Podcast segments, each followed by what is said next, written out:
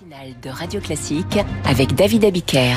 Nous retrouvons Franck Ferrand pour son point du jour. Bonjour Franck. Bonjour David, bonjour à tous. Nous sommes le 17 janvier. Est-ce que cela vous inspire? Ben Oui, ça m'inspire parce que le 17 janvier 1793, on est en pleine révolution. L'Assemblée de l'époque, on l'appelle la Convention nationale, est en train de juger Louis XVI.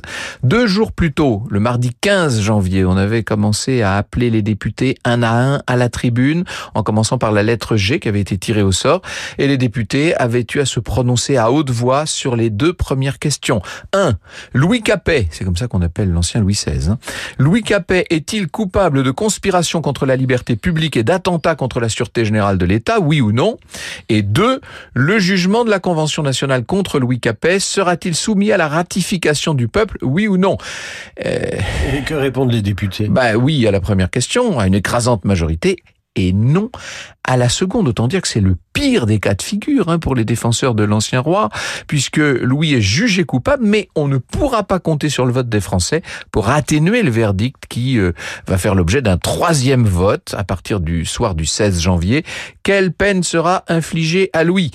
361 députés votent la mort sans condition. Exactement le nombre de la majorité absolue. 70 autres euh, avaient voté la mort avec amendement ou sursis. Et bref, Louis XVI sera guillotiné.